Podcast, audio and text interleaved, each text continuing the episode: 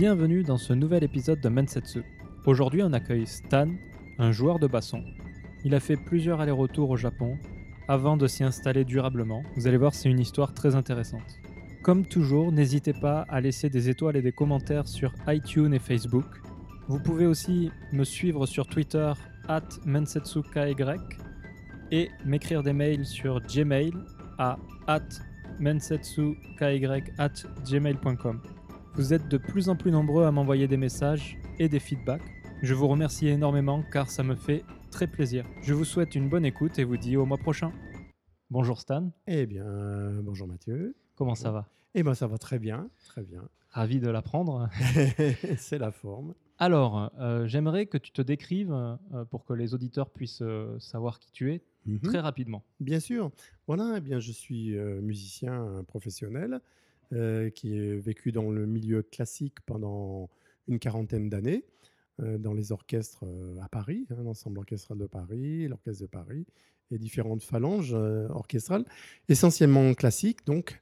Et puis, depuis mon arrivée au Japon, eh bien, je navigue euh, toujours dans le classique, mais avec des ouvertures euh, très ciblées dans le enka, le doyo, le minyo, toutes les musiques traditionnelles japonaises avec les instruments euh, traditionnels.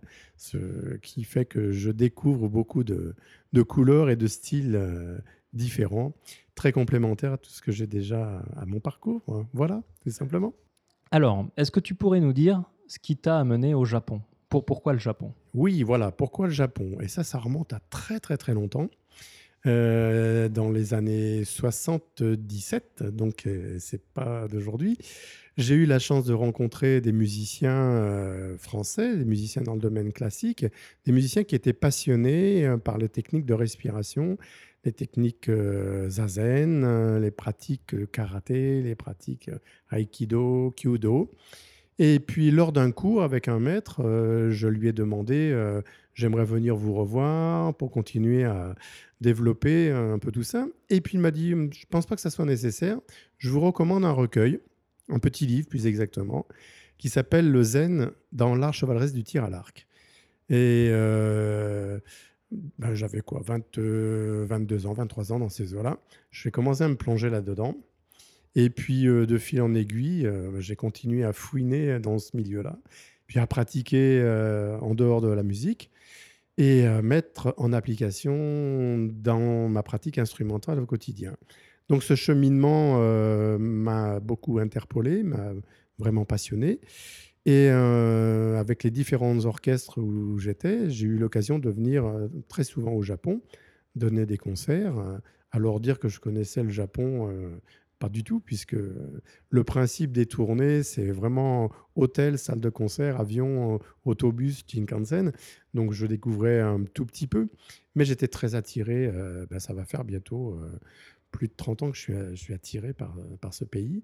Et puis mon challenge, c'était ben, un jour, on va laisser faire les choses, mais j'ai vraiment le désir de venir résider et, comme je disais tout à l'heure dans l'introduction, de découvrir et d'apprendre. Je ne suis pas forcément venu apporter un savoir, puisque le niveau ici était absolument exceptionnel, mais je pense que dans ce pays, on n'apporte pas quelque chose, on fait un échange, un échange culturel, un échange de données. Mais par contre, quand on vient ici, euh, je pense qu'on est vraiment, on vient pour apprendre, quoi. Voilà. En 77, tu avais quel âge? Eh bien, euh, j'ai 64 maintenant. euh, ça me faisait 21 ou 22 ans, quelque chose comme ça, euh, dans ces eaux-là. hein. Donc à l'époque, tu n'étais jamais allé au Japon? Ah non, non, non, non, jamais, jamais. Du tout, du tout, du tout. Mais j'écoutais des musiques japonaises. À savoir pourquoi, je ne peux pas dire. Mais j'aimais bien les mélodies, j'aimais bien le caractère des couleurs euh, des instruments japonais. Je ne sais pas ce qui m'a... D'où c'est venu ça. hein. Je, je m'amusais beaucoup à, à essayer d'imiter certains instruments euh, comme le shakuhachi. Voilà, donc... euh, mais je, n'étais, je suis venu au Japon, euh, j'avais 30, la première fois j'avais 30 ans, quelque chose comme ça. D'accord. Voilà. On va, on va y revenir après. Voilà. Mhm. Est-ce que tu pourrais expliquer ce qu'est le shakuhachi pour les gens qui ne connaissent pas? Ça va être très simple, euh, parce que je ne suis pas un, joueur de shakuhachi, mais c'est simplement la flûte de bambou. Hein. C'est le take, c'est le, bambou qui est taillé et euh, biseauté euh, avec des emplacements relativement déterminés au niveau des, trous, des doigts. Hein. On peut s'en fabriquer soi-même si on veut. Bon, ça sonnera pas vraiment bien, mais pour débuter, c'est bien. Donc c'est ce qu'on appelle la, la, flûte, flûte de bambou, quoi, mais qui se joue droit mais pas comme la flûte traversière, un peu comme le pipeau, on va dire. Enfin, j'aime pas trop faire la comparaison avec le pipeau, mais bon, ça sera l'image qu'on va donner. Hein. Alors, euh, ton premier contact dont tu, te souviens avec euh, la culture japonaise, donc apparemment c'est la musique. Oui. Ton premier contact avec euh, la musique japonaise date de, date de quand? Année 1985, voilà, c'est la première année où je suis venu au Japon. Vraiment contact que j'ai eu. Et ce, phénomène était incroyable. Je donnais un concert à Bunkakaikan de Tokyo avec euh, l'orchestre Jean-François Paillard ou l'ensemble orchestral de Paris. Je ne sais plus. Je suis venu avec différentes phalanges. Bien, euh, pour répondre à ta question, le premier instrument et le premier contact que j'ai eu vraiment en direct, ça a été les tambours japonais, ce qu'on appelle le wadaiko, les taiko. Et c'était un groupe très, très, très populaire à l'époque. Son nom a changé maintenant. Et j'ai eu l'occasion euh, de les entendre en répétition et non pas en concert. Mais ensuite, euh, comme on suivait, nous, euh, le, le, spectacle après leur répétition à eux, ces instruments étaient entreposés à l'arrière et j'ai eu un petit peu la chance, euh, pas de bavarder parce que je parlais pas un mot, mais demander euh, si j'avais l'occasion de frapper hmm. un petit peu sur le, sur le tambour japonais. Donc c'était vraiment un contact euh, très tonique hmm. en énergie. Hein. Hmm. Ce que je voulais dire, parce qu'en fait ce que j'essaye de faire, c'est de, de, retracer chronologiquement oui. le parcours. Donc tu disais qu'en en 77, tu aimais bien euh, écouter des, chansons à tonalité euh, japonaise ou orientale. Mais, en fait, la toute première fois où tu as eu un contact euh, avec, avec ces tonalités, avec une œuvre japonaise, où, tu as su, ça c'est le Japon, et j'aime ça, mhm. c'était à quel moment? Donc tu disais qu'en 77, tu étais déjà en train d'écouter. Oui, j'étais déjà en train d'écouter. je ne sais plus par quel intermédiaire. Je pense que c'est un ami qui m'avait rapporté des cassettes à l'époque, c'était des cassettes, hein, des cassettes de, musique de NK et de musique de, hum, comment on appelle ça, de cérémonie, cérémonie de mariage, comme ça, avec des instruments bien particuliers, instruments que je ne connais pas suffisamment, j'ai eu l'occasion d'entendre une fois, mais je ne connais pas tous les noms parce qu'il y, a beaucoup de variétés. Donc c'est vraiment cet ami qui m'a rapporté euh, ces musiques parce qu'il savait que j'étais attiré par ce pays. Euh, voilà, c'était cette première euh, ses premières auditions euh, avec des cassettes. Et est-ce que tu pourrais dire ce qu'est l'enka rapidement pour... Ah, c'est la chanson euh, populaire japonaise.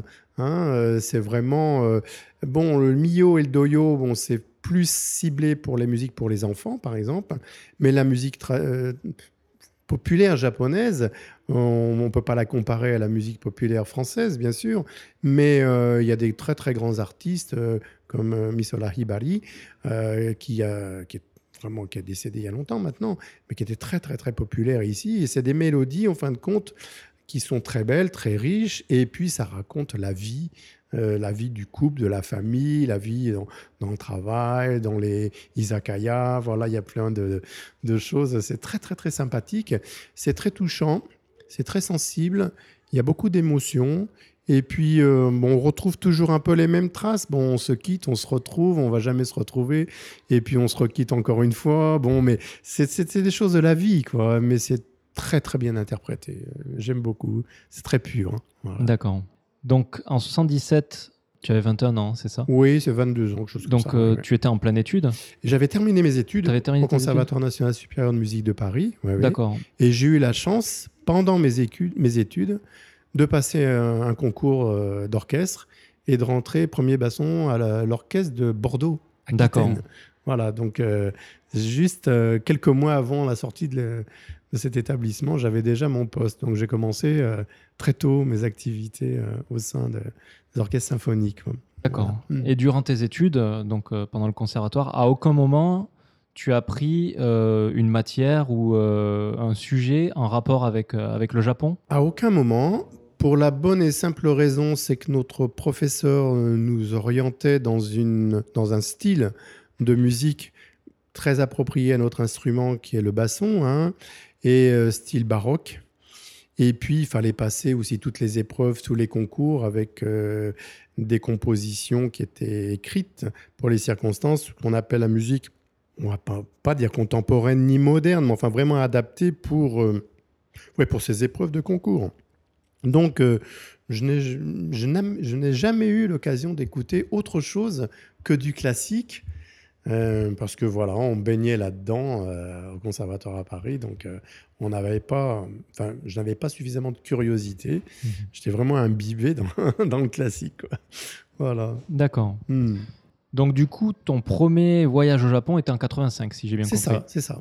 Tu as eu le temps de visiter un peu à ce moment-là ou pas du tout? Très peu. Très peu? Très peu, très peu, très peu. J'ai eu le temps de découvrir la cuisine japonaise euh, parce que je me souviens que tous mes amis, euh, bah, c'était très rigolo. Le matin, on, on allait au petit déjeuner, tout le monde était au Continental. Et puis, euh, il y avait un individu qui était tout seul dans son coin en train de manger son poisson. Et puis, le tofu, enfin bon, la- ce qu'on mange au petit déjeuner ici au Japon. Et je me souviens à l'époque, euh, tous les employés de, du restaurant, ils sortaient pour me regarder. Est-ce qu'il va manger ça Est-ce qu'il... Mais oui, il a mangé ça, le natto et tout ça. Et mes amis me disaient, mais ça va, t'es pas malade? Je dis, non, tout va bien. Ah, moi, je peux pas avaler ça le matin. J'ai besoin de mon café. Ouais, je, peux... je les comprends. voilà, voilà. Même après 8 ans, pour ma part, euh, Ouais, ouais. j'ai besoin de mon café encore le mais matin. Tout à fait. De temps en temps, ça fait plaisir. Euh, même au quotidien, hein, se retrouver avec un petit café ou un croissant, c'est sympa. Mais euh, j'aime bien le matin prendre quelque chose de, de consistant Mhm. pour la journée, pour pratiquer soit les répétitions, soit mon travail personnel. Donc j'aime bien être en avoir quelque chose consistant dans le ventre, quoi. Ouais. Je comprends. Voilà. Quand tu es arrivé en 85 au Japon, est-ce que tu avais, est-ce que tu te faisais euh, une image du Japon à ce moment-là qui a été euh, changée avec, avec ce voyage-là? Mais j'avais aucune image du Japon. Je me suis, en général, quand je vais découvrir quelque chose, à l'avance, je ne je prends aucun renseignement D'accord. parce que j'aime j'aime pas être préparé. J'aime bien, euh, comment dirais-je, plonger directement. soit je coule, soit je refais surface, mais j'aime bien, j'aime pas être préparé. Par Mhm. contre, par la suite, oui, je vais, je vais noter des choses, je vais les, mais j'aime bien laisser les choses faire naturellement. Et puis, euh, je sais pas, je, me, je sens, pour ma part, je me sens beaucoup plus prêt à pas digérer, mais ressentir la fibre des choses que si je suis préparé. Voilà. Et en général, même dans mon travail, euh, je me prépare, mais pour certains styles de musique, euh, je demande d'écouter une fois pour comprendre euh, ou ressentir sans forcément le comprendre, puis faire la démarche euh, par la suite. quoi. Donc, euh, en arrivant en 85, rien du tout, hein, pas du tout. Ju- Justement, tu dis, euh, tu parles de musique Mhm. et tu dis que tu écoutais beaucoup de musique japonaise Mhm. avant de, de venir. Oui. Et, et à travers la musique, tu t'étais pas créé euh, un imaginaire Ah, je- ou des si, sensations On pouvait se créer un monde, Mhm. mais un monde qui n'avait rien à voir avec le- la vie du quotidien, puisque c'est le monde de le. Enfin, depuis que je suis là, maintenant, il y a- je, je comprends que ce monde-là, il y a une cohésion, forcément. Mais euh, entre ce que j'écoutais en France et euh, ce que je ressentais après l'écoute, quand je suis arrivé, euh, je dis, mais c'est un autre monde, quoi. D'accord. À part la sensibilité de la mélodie, la phrase, je comprenais rien du tout. Mais bon, euh, voilà, c'était la sensibilité de la mélodie, quoi, c'est tout. C'est à ce point, voilà. D'accord. tu parlais pas japonais à l'époque du tout, du tout. Du tout. Si, euh, juste quelques mots euh, de politesse. D'accord. Voilà, c'est tout ce que j'avais appris euh, dans mon petit li- livre que je feuilletais dans l'avion avec mes amis. Et puis, euh, si, pour euh, sauver un peu les tensions d'avant-concert, parce que un petit peu de bière avant le concert. Donc la Namabiru, ça je savais dire. hein. Ouais. On était nombreux à, à connaître ça. hein. D'accord. Alors pour, pour les auditeurs qui sont jamais allés au Japon, une namabiru, en fait, c'est demander une bière pression. Voilà, ça, exactement. C'est la bière pression japonaise. Donc tu es resté combien de temps en 85 ans? Trois semaines. Trois semaines. Trois semaines. J'ai commencé par euh, Sapporo, Mhm. en Hokkaido. Et puis on est descendu tranquillement à Sendai, Tokyo, euh, Yamagata, Yokohama. Et puis on est descendu, on est continué à descendre à Miyazaki, tout ça, Hiroshima. Et puis on a fini euh, carrément dans l'autre île, beaucoup plus loin, à Okinawa, où on a inauguré une salle de concert avec une pianiste euh, japonaise. Et puis ça en trois semaines. Donc trois semaines, on a dû faire 19 concerts, quoi. Ah oui, Ah ouais. d'accord. c'est assez chargé. Avec trois programmes différents. C'est très chargé. Ouais. C'est très chargé. Ouais, ouais, ouais. Quel serait ton souvenir le plus fort de, de- de ces trois semaines? Alors, mon souvenir le plus fort, souvenir humain le plus fort. Euh, je jouais le concerto de basson de, de Mozart et puis euh, une, euh, une œuvre aussi pour flûte et basson avec un flûtiste japonais. Et un soir, en sortant du concert, tout le monde nous attendait.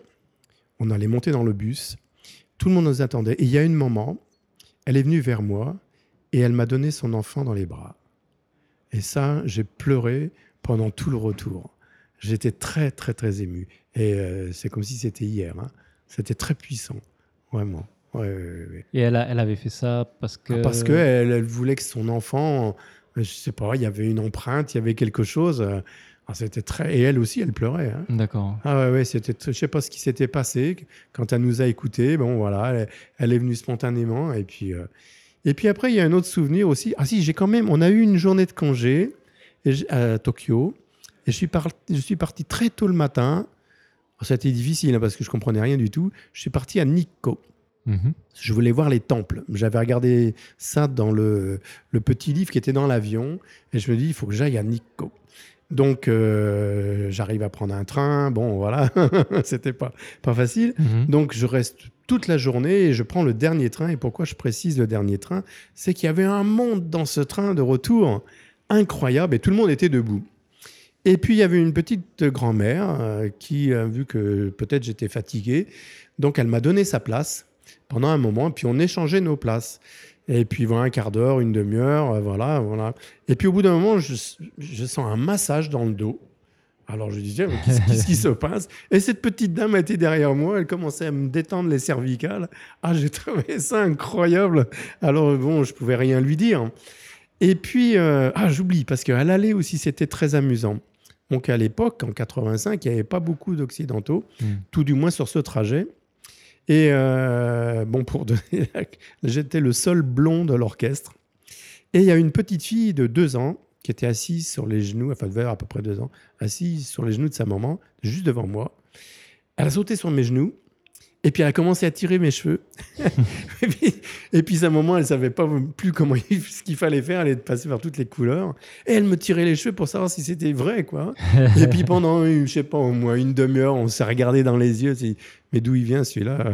De tout le train, il y avait un blond. Ça m'a fait beaucoup rigoler, puis c'était très attachant.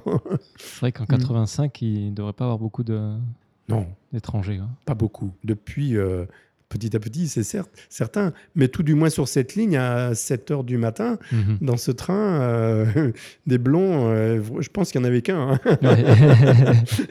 D'accord. À la suite de ces trois semaines, Mhm. Donc tu es rentré en France, Oui. j'imagine. mhm. Et quel a été ton, ton prochain voyage euh, pour le Japon? Et je suis revenu trois ans après. Trois ans après. Voilà, on venait tous les deux, trois ans à peu près. D'accord. Je suis revenu trois ans après avec un autre orchestre. Et là, euh, j'avais pas progressé beaucoup en japonais, mais euh, j'avais travaillé sur les énergies, j'avais travaillé sur pas mal de choses. Pas donner des mots trop techniques, mais bon, j'ai- j'avais affiné certaines choses. Mhm. Voilà, affiner certaines choses dans le domaine des techniques de respiration qui me servaient beaucoup pour mon instrument, puisque le basson est un instrument avant, hein, Mhm. comme la clarinette, le hautbois, la flûte, tout ça. Donc j'avais affiné ce travail-là, j'avais continué à faire des recherches sur le- les pratiques zazen, mais je ne pratiquais pas. Hmm, voilà. Donc euh, pendant trois ans, oui, euh, lors de mon premier voyage, j'ai ramené énormément de disques justement de ces tambours japonais que j'écoutais euh, chez moi presque tous les jours. Je faisais exploser mes, mes enceintes, mais ça, ça c'était très puissant. Ouais, ouais. Et trois ans m'ont paru très longs. J'avais vraiment envie de, de revenir, euh, Mm. j'allais dire, à la source de quelque chose. Voilà. Pourquoi ne pas prendre la décision de venir carrément vivre au Japon? Eh bien, tout simplement, c'est parce que j'ai une grande famille. Mes enfants étaient petits. D'accord. Alors, euh, il fallait s'en occuper. euh, hein, on est pas- entre le papa et la maman, tout ça, euh, il y a du travail hein, avec les enfants. Donc, euh, déjà, quand je partais trois semaines, c'était difficile. Et quand je, re- je revenais, euh, bah, il y avait des transformations quand même dans l'individu, Mhm. perceptibles, pas pour soi-même, mais pour son, ses conjoints, sa famille. Il y a des choses qui se passent quand même. hein. Voilà, donc euh, je ne pouvais pas prendre cette décision tout de suite, mais ça germait. Voilà, Donc trois ans plus tard, on est en 88. c'est ça. Tu es revenu pour combien de jours? Pareil, 15 jours, 3 semaines. On venait pour on- entre 15 jours et 3 semaines. Voilà. En général, euh, certaines phalanges orchestrales continuent leur tournée en Corée, en- à Taïwan, ou choses comme ça. Mais là, nous, tous nos contrats qui ont été signés à l'époque, euh, c'était essentiellement avec un agent ici. Donc, on, on travaillait avec le, avec le Japon. quoi. Voilà. Est-ce que donc ce premier voyage puis ce second, Mhm. j'imagine, t'ont permis euh, de créer des liens, des contacts au Japon? Oui, euh, très peu quand même. Très peu? Très peu, euh, parce que on n'a pas le temps pendant ces voyages. Simplement, bon, des, ce sont des, comment dirais-je, c'est, ouais, ça dure pas longtemps les, euh, les contacts. Mhm. C'est après les concerts, on, soit on fait des signatures, soit on parle, soit. Mais par contre, euh, je me souviens d'une anecdote absolument incroyable. C'était à Osaka. Enfin, on- en France, on, on dit Osaka. hein. Oui. Voilà. Et donc, euh, après un concert, on avait très faim. On n'avait pas beaucoup mangé. Je sais pas, l'organisation, c'était un peu juste avec les bus, tout ça. Bon. Donc, après le concert, on, en- avec deux amis. On avait très, très faim. On a posé nos instruments à l'hôtel et on est parti dans les ruelles sans savoir où on allait. Et il y avait beaucoup d'établissements fermés. Et on repère un tout petit café avec une petite lumière tamisée. On rentre. Et puis, euh, il y avait une charmante dame qui était là. Il y avait du monde qui écoutait du jazz. À l'époque, avec les 33 tours. hein. Et euh, donc, on lui explique, euh, on dit euh, Namabiru Kudasai, une- une bière, s'il vous plaît. Et, puis, elle nous regarde, et puis, je sais pas, elle a dû sentir qu'on était dans un état d'hypoglycémie, enfin, je sais pas quoi. Elle est allée dans son frigidaire et elle nous a fait à manger. Pour trois personnes. Et on n'arrêtait pas de manger. On n'arrêtait pas de manger. Puis d'un seul coup, il est venu dix personnes. C'était, je sais pas, une heure du matin, une heure et demie, quelque chose comme ça. Et là, elle a ouvert son, son, mu- son mur. C'est un, mur, il y avait une porte coulissante. Et je me souviendrai toute ma vie, il y avait, elle nous a dit, j'ai 4000 disques de jazz. Et ce soir, c'est soirée euh, Charlie Parker. Voilà. Oh, bah, ça va, très bien. Ça vous plaît? Pas de problème. On mange, on boit. Donc, le groupe arrive. Il y avait des gens qui parlaient un peu français. Qu'est-ce que vous faites ici? Nani, nana. Bon, on fait des concerts. Vous n'avez pas vos instruments? Bah euh, non, on a fini, ils sont à l'hôtel. Mais il est où l'hôtel? Mais il est pas loin. Allez les chercher. Donc on est allé chercher nos instruments et on a fait un bœuf. On a terminé, c'était 4 heures du matin. Et puis on a fait des photos avec tout le monde. On a échangé des cartes de visite. Et puis un monsieur qui s'est levé. Il a dit J'ai passé une soirée fantastique. C'est ma tournée. Je paye tout. On a dit mais c'est pas possible. Il y a 25 personnes, on a mangé. Non non non non non non, c'était fantastique, euh, c'est extraordinaire. Et ça, ça nous a touchés. Mais vraiment, puis cette petite dame, euh, pas quel âge elle avait, mais bon, euh, tellement dévouée. Il y avait une ambiance. Alors le lendemain, tous nos collègues, Oh, on est fatigués. Et vous, vous, qu'est-ce que vous avez fait? Bon, on s'est couché, c'était 4h, 4h30. on a bu toute la soirée, on a fait le bof avec nos instruments. Et, Et puis, c'est 7h30, on monte dans un Shinkansen, on s'en va. Et vous n'êtes pas fatigué? Non, c'est un bonheur et tout. Voilà, c'est les anecdotes du Japon. Donc, dire qu'on a gardé vraiment des, des liens, non, c'est un peu éphémère, mais c'est pas vraiment le mot. Bon, ça dure pas longtemps. C'est intense, quoi. Hmm. Voilà. Ah, c'est une belle histoire. hein. Ouais, oui, oui, toute ma vie, Hmm. hein, depuis 85, hein, je me souviens comme si c'était hier. hein. Hmm, hmm. Retrouver le lieu, peut-être pas, mais, mais c'est un moment très très fort, vraiment. Tu as fait différents allers-retours avec le Japon pour tes concerts. C'est cela. Quel a été le moment, finalement, où d'une part tu as décidé d'apprendre le japonais, si jamais tu l'as appris, et Mhm. d'autre part où tu, tu as commencé à venir euh, sur des périodes plus longues, voire euh, y habiter en fait Et quel a été l'élément déclencheur qui, qui t'a fait venir au Japon euh, définitivement? D'accord. Alors, il y a eu forcément des- des- plusieurs allers-retours avec des groupes, avec des orchestres. Et euh, la décision de prendre, apprendre était pas facile quand même, parce que j'appartenais à, à une phalange orchestrale depuis 25 ans. Donc, je me suis dit, il faut que je prenne une année sabbatique pour réfléchir. Qu'est-ce que je vais faire? Comment je vais continuer à exercer ma profession? Euh, Qu'est-ce qui va se passer par la suite? Pendant cette année, j'ai parcouru différents styles de musique. Les chansons françaises, les musiques de films. J'ai sorti deux disques chez Universal Music France. Et puis je revenais toujours à l'écoute des musiques traditionnelles japonaises. Et puis un jour, j'en parlais avec des, amis. Et ils m'ont dit, mais écoute, fais tes bagages, et puis va là-bas, puis tu verras bien. Alors, euh, ça a pris du temps, euh, faire ses bagages, et, et puis euh, d'annoncer la nouvelle, quoi. Voilà. Donc, ça a pris plusieurs années de réflexion. Mais après cette année sabbatique, quand mon chef d'orchestre m'a dit, alors, euh, vous revenez J'ai dit non, j'arrête, je m'en vais. Mais qu'est-ce qui se passe? Vous êtes fou J'ai dit oui, sans doute, mais, euh, mais j'ai une certaine folie qui me traverse, folie de la curiosité. Et puis, euh, peut-être, j'allais dire, c'est pas une peur ni une angoisse, mais quand même, je me suis dit, si je ne fais pas cette démarche maintenant, je pourrais peut-être plus jamais la faire.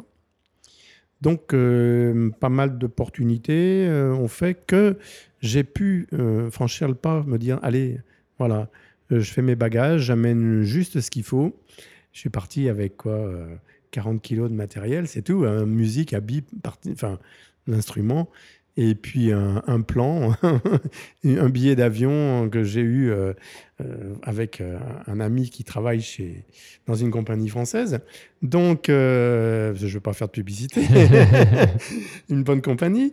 Voilà, et je suis arrivé à, à Shinjuku un soir à, à 6 heures. voilà, mais comment dirais-je, c'était pas vraiment, c'est pas quelque chose que j'ai préparé assidûment.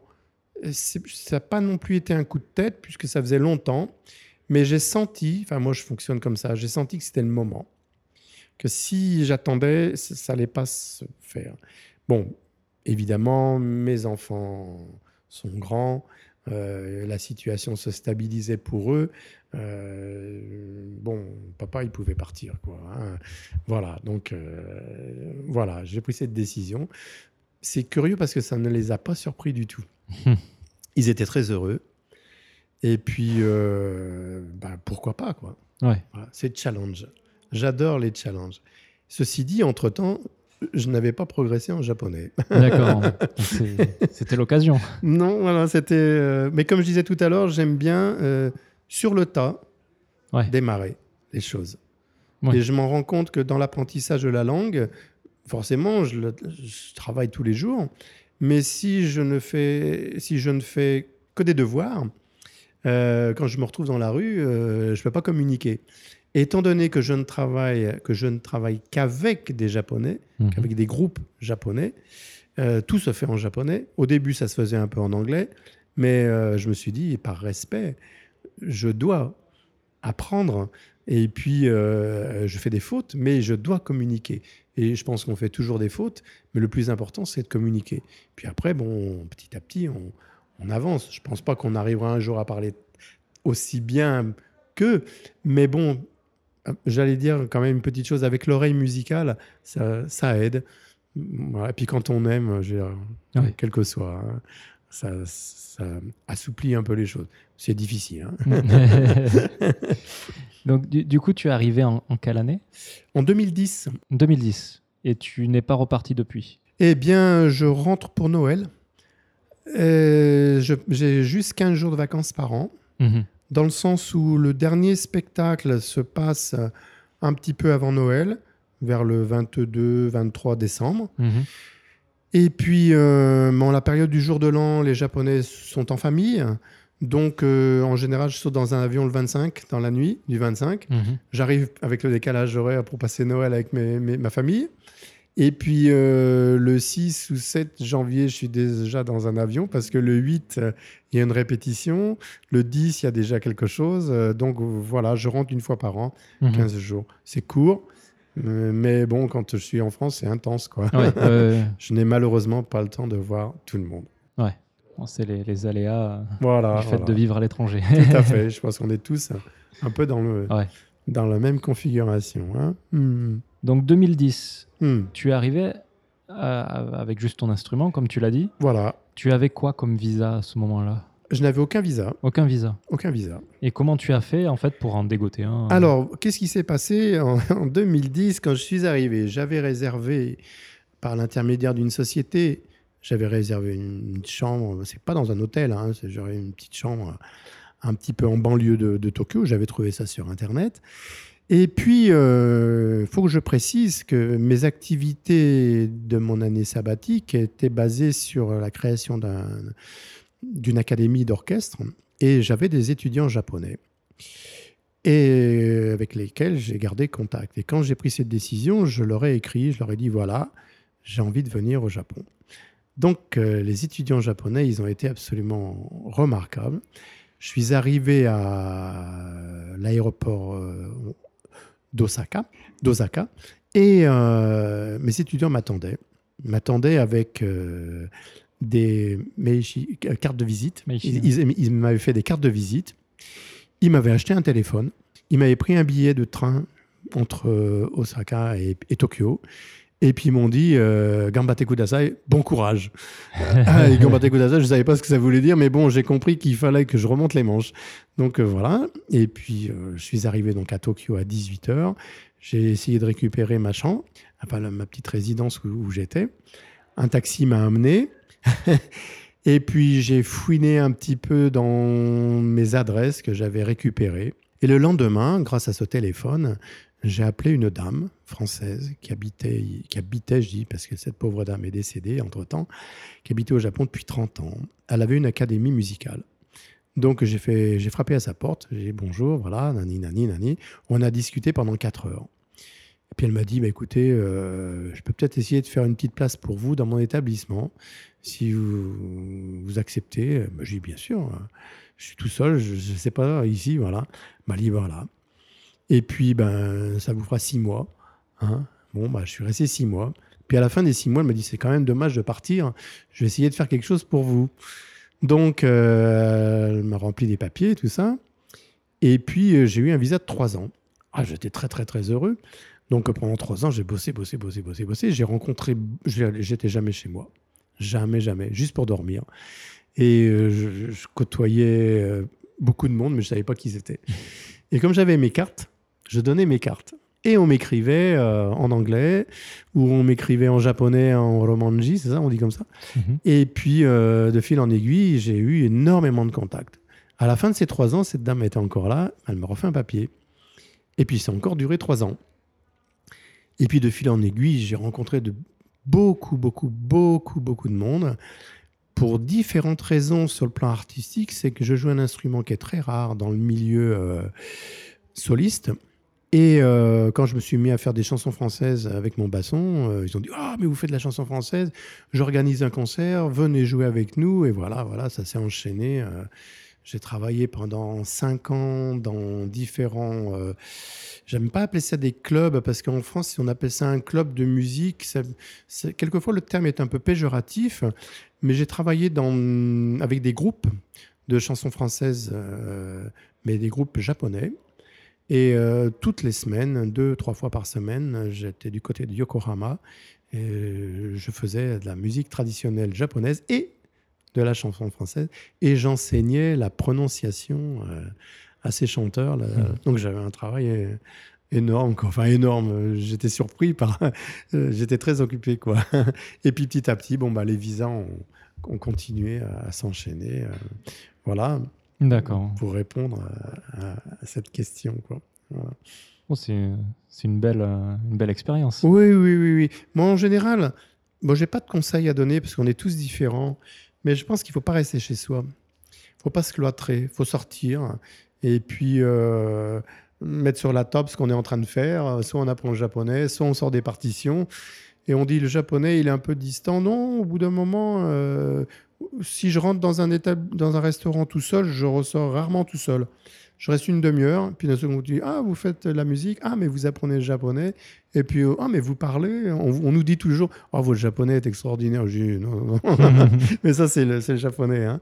Et c'est comme ça qu'on fait des rencontres. Et moi, j'ai développé euh, depuis 8 ans tout, tout comme ça, vraiment. Tout comme ça. Je, je n'ai pas été envoyé par un organisme. Je suis vraiment freelance, quoi. Mhm. C'est le challenge. C'est Voilà. un beau challenge. Ah, ouais, ouais, c'est dur, hein. Ouais, c'est dur, c'est dur. Puis loin de la famille, tout ça. Hmm. Mais bon, j'aime ça. D'accord. Et donc le japonais, euh, depuis 2010, combien de temps il a, il a été nécessaire pour euh, le parler?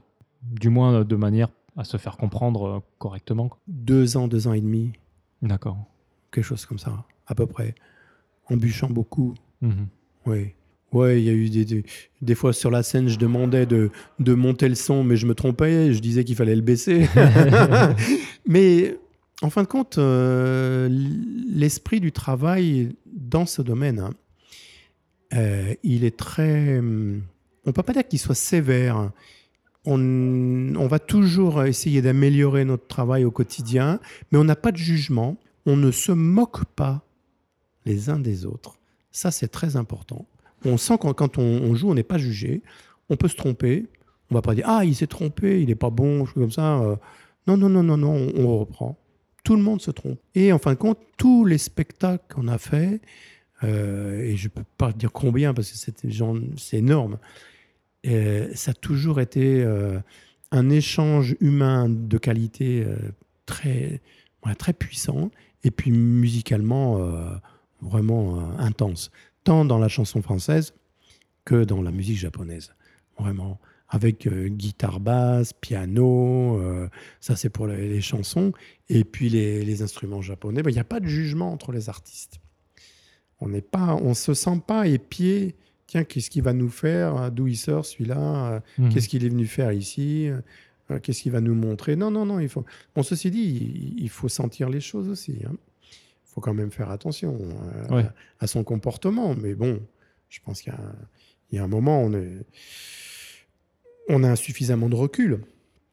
Mais donc, euh, pour en revenir à l'apprentissage du japonais, puisque c'était le départ de la conversation euh, de cette question, euh, il fallait apprendre les termes techniques dans notre, dans notre métier.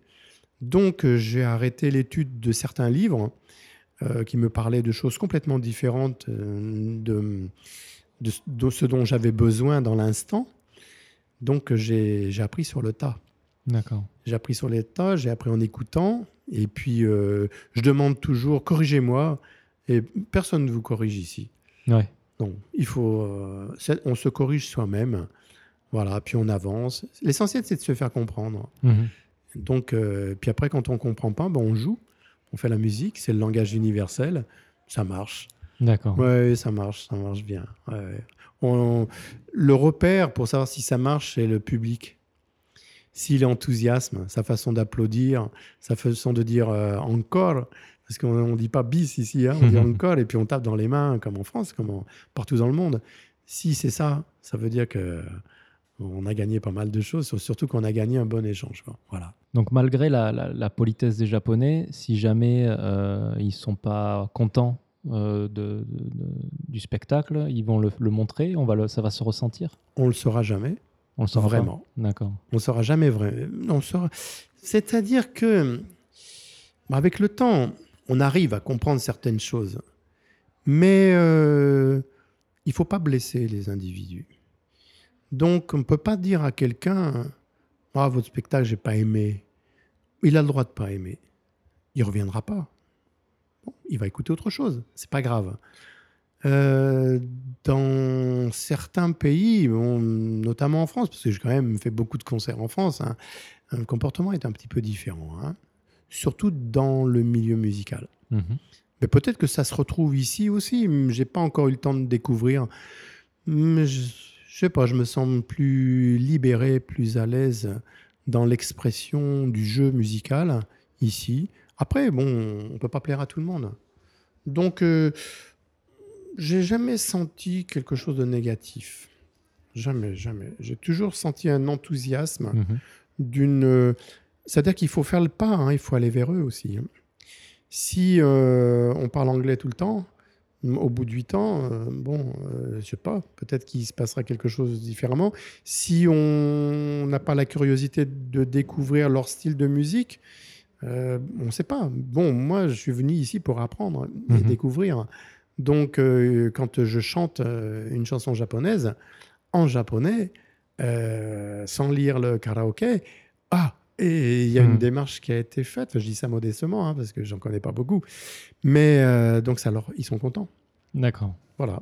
Tu parlais de, de différence entre les spectateurs français et, et japonais. Tu pourrais euh, un peu développer ce point-là? Oui, je vais développer euh, justement pour parler du, du premier public que j'ai eu en 83, où euh, les applaudissements commençaient ensemble et terminaient ensemble.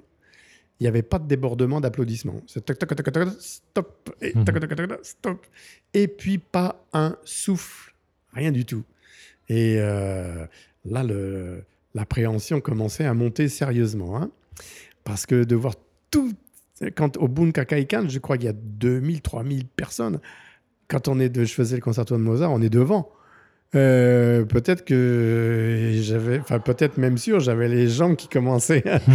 J'étais un peu fébrile, quoi. Il fallait prendre de- avant que ça commence. hein. Une fois que ça a commencé, après ça va. hein. Donc, euh, je- à savoir qu'est-ce qui s'était passé, euh, rien du tout. Mais d'année en année, j'ai senti un public. J'ai pas employé le terme plus chaleureux parce qu'ils étaient chaleureux, mais j'ai senti un public qui débordait de chaleur. Voilà, c'est-à-dire euh, un enthousiasme plus libéré, Mhm. moins contenu.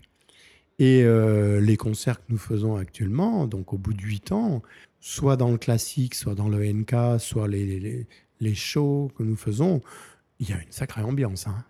Ah, ils sont, ça partage, hein, c'est Mhm. sérieux. hein. Je joue aussi dans les hospices. je vais euh, faire mon partage, mon chemin. Euh, J'ai joué une fois pour quelqu'un qui avait 110 ans. J'ai joué musique japonaise, les chansons traditionnelles, piano et basson, hein, et je les entendais chanter. Et j'ai certaines mélodies, maintenant ça va mieux, hein, mais j'arrivais pas à finir. Je pleurais sur la scène avec eux. Je voyais tous ce- ces gens euh, plus ou moins paralysés ou comme ça. euh, J'étais très très ému. Et euh, de les entendre chanter avec moi, euh, c'était fantastique, mais je n'ai pas, pas à tenir le coup, quoi. Donc euh, on traduisait pour moi. On disait voilà, il est ému, euh, donc il va recommencer. Et puis après, il est toujours ému, il faut qu'il recommence encore une fois. J'ai trois fois des fois. Maintenant, ça va, hum, je finis, mais l'émotion est toujours la même. hein. Ouais, c'est très fort, D'accord. très fort. Ouais, ouais, ouais. Je pense que c'est important d'aller porter la musique en dehors des salles de concert Mhm. quel que soit le pays où on est, il faut que tout le monde ait la, ait la chance de, de- de côtoyer et d'entendre et de côtoyer le, mu- le musicien. On est, on est comme les autres. Hein. C'est pas parce qu'on est sur une scène que non, non, non. euh, Donc c'est bien cette approche. Moi, j'aime bien jouer quand il n'y a pas de scène. On est euh, comme ça, entre quatre yeux. Quoi. Ça, Mhm. Puis on les a à 1m50 de nous. hein. Euh, c'est, c'est plus difficile que quand on est sur une scène. Mais bon, j'aime bien ce chemin-là aussi. hein. D'accord. Pour revenir à la question, Oui. euh, pour, pour- pour essayer de traduire ce qui a été dit, Mhm. un public japonais sera plus contenu au début, mais se libérera plus qu'un public euh, français? Alors, public français, qu'est-ce que j'ai ret- retenu? Quand je faisais certains opéras, ça je le dis, mais c'est c'est pas un côté négatif, mais c'est des choses qui m'ont un peu euh, surprise avec le temps. C'est que quand on est dans la fosse de l'opéra, pendant des années, on avait le respect de la fosse. Et puis petit à petit, on voyait des gens qui étaient au premier rang, qui posaient leur manteau, carrément, sur le rebord de la fosse, juste derrière le chef, et puis qui débordaient sur nous, parce qu'on était juste en dessous. Bon, déjà, je trouvais que bon, ça arrivait assez souvent. Une fois, deux fois, c'est pas grave, on leur demande gentiment. Mais systématiquement, on voyait des choses comme ça. Ils laissaient pas au vestiaire. Bon, nous, ça nous dérangeait déjà sur le plan euh, acoustique. Hein et puis euh, visuel, et puis bon, euh, respectez-nous, on n'est peut-être pas sur scène, mais on est dans la fosse. Si on n'est pas là, le spectacle, il n'existe pas. Quoi. Mhm. Et puis les gens parlent. Et puis il y a des bruits de bonbons, il y a des bruits comme ça. Bon, ici au Japon, ça c'est des choses. C'est de- depuis que je fais des concerts ici, c'est- jamais, ça peut pas, ça peut pas s'envisager quoi. C'est- si je leur, je leur ai expliqué ça, ils m'ont dit mais c'est pas possible. Bon, c'est des petits détails, hein, mais quand même. Après, au niveau de l'enthousiasme, il y a un bon enthousiasme. Le public français, très bon, très bon public. Mais quelquefois, moi, j'aime bien sortir avec eux. Mais j'entends des choses, euh, ouais, je l'ai pas trouvé bon aujourd'hui, euh, euh, sont les gâteaux, ici et ça. Et moi, des fois, je prends part à la conversation. Je leur dis, vous savez, c'est un métier dur. tous les soirs, il faut faire la même œuvre, et, les conditions dans lesquelles on, on est, humainement, tout ça. Bon, mais vous êtes déjà monté sur scène Non, non, non, non. Mais j'ai essayé une fois de monter, pas jouer à l'instrument, mais prendre le micro, comme on fait maintenant, et parler au public. Déjà, faites un essai, vous verrez bien qu'est-ce qui se passe. Donc, euh, j'aimais pas trop certains arguments. Euh, oh, j'ai pas aimé sa voix, euh, j'ai pas aimé son jeu. Bah, à ce moment-là, on- vous venez pas. Mhm. rester à la maison ou aller voir autre chose. Ici, euh, bon, je commence à comprendre de mieux en mieux le japonais. Je les entends parler après. Euh, ils font des, il y a des enquêtes. On remplit euh, des petits papiers. Et ils sont heureux. Hein. D'accord. Ouais, ouais, ouais, ouais. C'est autre, autre chose. Ils découvrent. Chaque jour est différent, donc ils découvrent. que ce soit un orchestre japonais ou un orchestre étranger. hein. Il n'y a pas le même jugement. Ok. Voilà. C'est ce qui me fait penser à une clarification que je voulais poser tout à l'heure. Mhm. Tu as dit euh, qu'il n'y avait pas de jugement euh, sur, la, sur la qualité de jeu Mhm. euh, d'une personne. Est-ce Oui. que tu parlais du milieu musical en général ou tu voulais dire spécifiquement au Japon? Alors, dans, le, dans mon milieu, après, dans les autres, dans une entreprise, je ne sais pas comment ça fonctionne parce que je n'y j'en côtoie les Mhm. entreprises hein, de près, hein, puisque je, je- je travaille avec une société euh, française qui est implantée ici au Japon. Donc, je vois le, fonctionnement, mais je n'ai pas, je ne suis pas dans la fibre. Je pense que ça marche bien, vu que le- l'entreprise avec laquelle je suis, ça fait 50 ans qu'ils sont là. Donc, euh, même si à l'intérieur, il y a des gens qui, qui partent à la retraite, enfin, il y a du mouvement, bon, si depuis 50 ans, euh, ça veut dire que ça, ça fonctionne bien. Mhm. Bon, dans d'autres domaines, dans d'autres entreprises typiquement japonaises, euh, avec lesquelles j'ai eu des contacts, ici, hein, grâce à, à nos instruments de musique, mm, l'organisation, la fibre, tout ça, de, j'ai pas senti. Mais ceci dit, bon, moi, je, je- je ne travaille pas au quotidien avec eux, mais avec les artistes musiciens japonais, j'ai trouvé beaucoup plus de, de souplesse. Et Mhm. pour donner, au lieu de parler, je vais donner un exemple plus précis. Euh, avant d'arriver au Japon, je ne pouvais pas improviser. Il y avait un blocage. Et j'ai décelé ce blocage. Ce blocage était que je sentais des oreilles autour de moi qui étaient là pour euh, qu'est-ce qu'il va nous faire, pourquoi il fait ça, mais c'est pas écrit comme ça, pourquoi ici et ça? Ici, je me suis mis à faire de l'improvisation sur la calligraphie japonaise. euh, dans des, j'ai eu fait des, amis qui se sont mariés, je leur ai joué quelque chose et j'ai fait de l'impro. Et tout le monde m'a dit C'est quoi comme pièce euh, euh, C'est édité chez qui? Eh ben, J'ai dit Mais c'est pas édité, c'est un truc que j'ai joué maintenant, mais je peux pas te la refaire. Et en rentrant chez moi, j'ai dit Mince, tiens, c'est bizarre, j'ai jamais été dans cet état-là. Et pourquoi? Parce que je n'avais pas d'oreille négative autour de moi, d'onde. Quelqu'un qui épie. Mhm. Voilà, le mot c'est épier. euh, Qu'est-ce qu'il va nous faire? Donc à ce moment-là, je, me- je- on va dire, je me lâchais. Quoi. Après, bon, on aime ce que je fais en interprétation, en, en impro ou on n'aime pas, mais bon, j'en fais avec des instruments euh, traditionnels japonais, euh, comme, comme j'ai dit tout à l'heure avec le shakuhachi. Bon, bah, c'est pas écrit. On fait un dialogue, chacun avec son instrument, mais ça peut durer une heure. hein. Ouais. Mais ça, c'est quelque chose qui m'est jamais, qui m'était jamais arrivé. Et j'avais essayé, mais j'étais très tendu. Voilà, donc je sais pas, ça, il y a des choses qui sont assouplies. Est-ce que c'est spécifiquement parce qu'au Japon, c'est plus bienveillant euh, qu'en France, peut-être?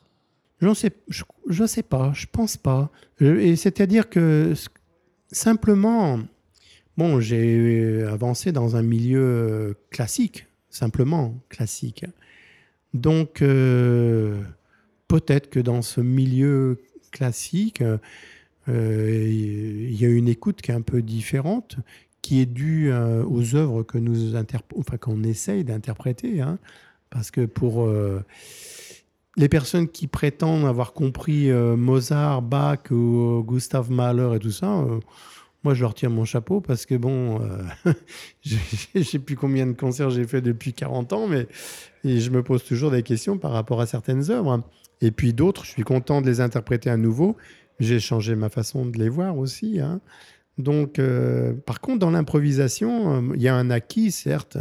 On a des petites combines pour pas tomber en panne d'impro, comme dans le jazz.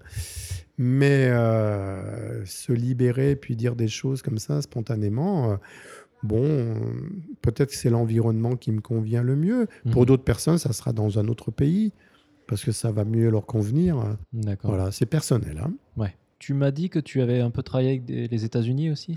Oui, ben, avec les orchestres dans lesquels, euh, dans lesquels j'ai joué, j'ai parcouru euh, beaucoup le monde. Quoi, hein. D'accord. Les États-Unis, euh, du nord au, au sud, jusqu'en Amérique du Sud, hein. ouais, ouais, plusieurs fois, trois, quatre fois. euh. Et les tournées très longues aussi. On, Hmm. on partait euh, du Canada euh, en novembre, où il faisait très froid, et puis on se retrouverait au, au Brésil trois semaines après, Mhm. avec des valises qui pesaient de 40 kilos pour, pour avoir les habits nécessaires pour tout. Quoi. Mais bon, j'y garde de très très bons souvenirs, hein, vraiment.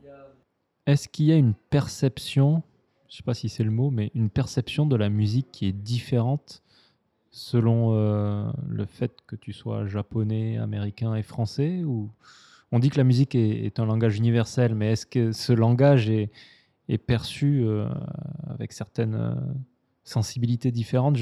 Oui, il me semble. Parce que, soit en tant qu'interprète, soit en tant qu'auditeur, en tant qu'interprète, il faut ressentir ce qu'on joue.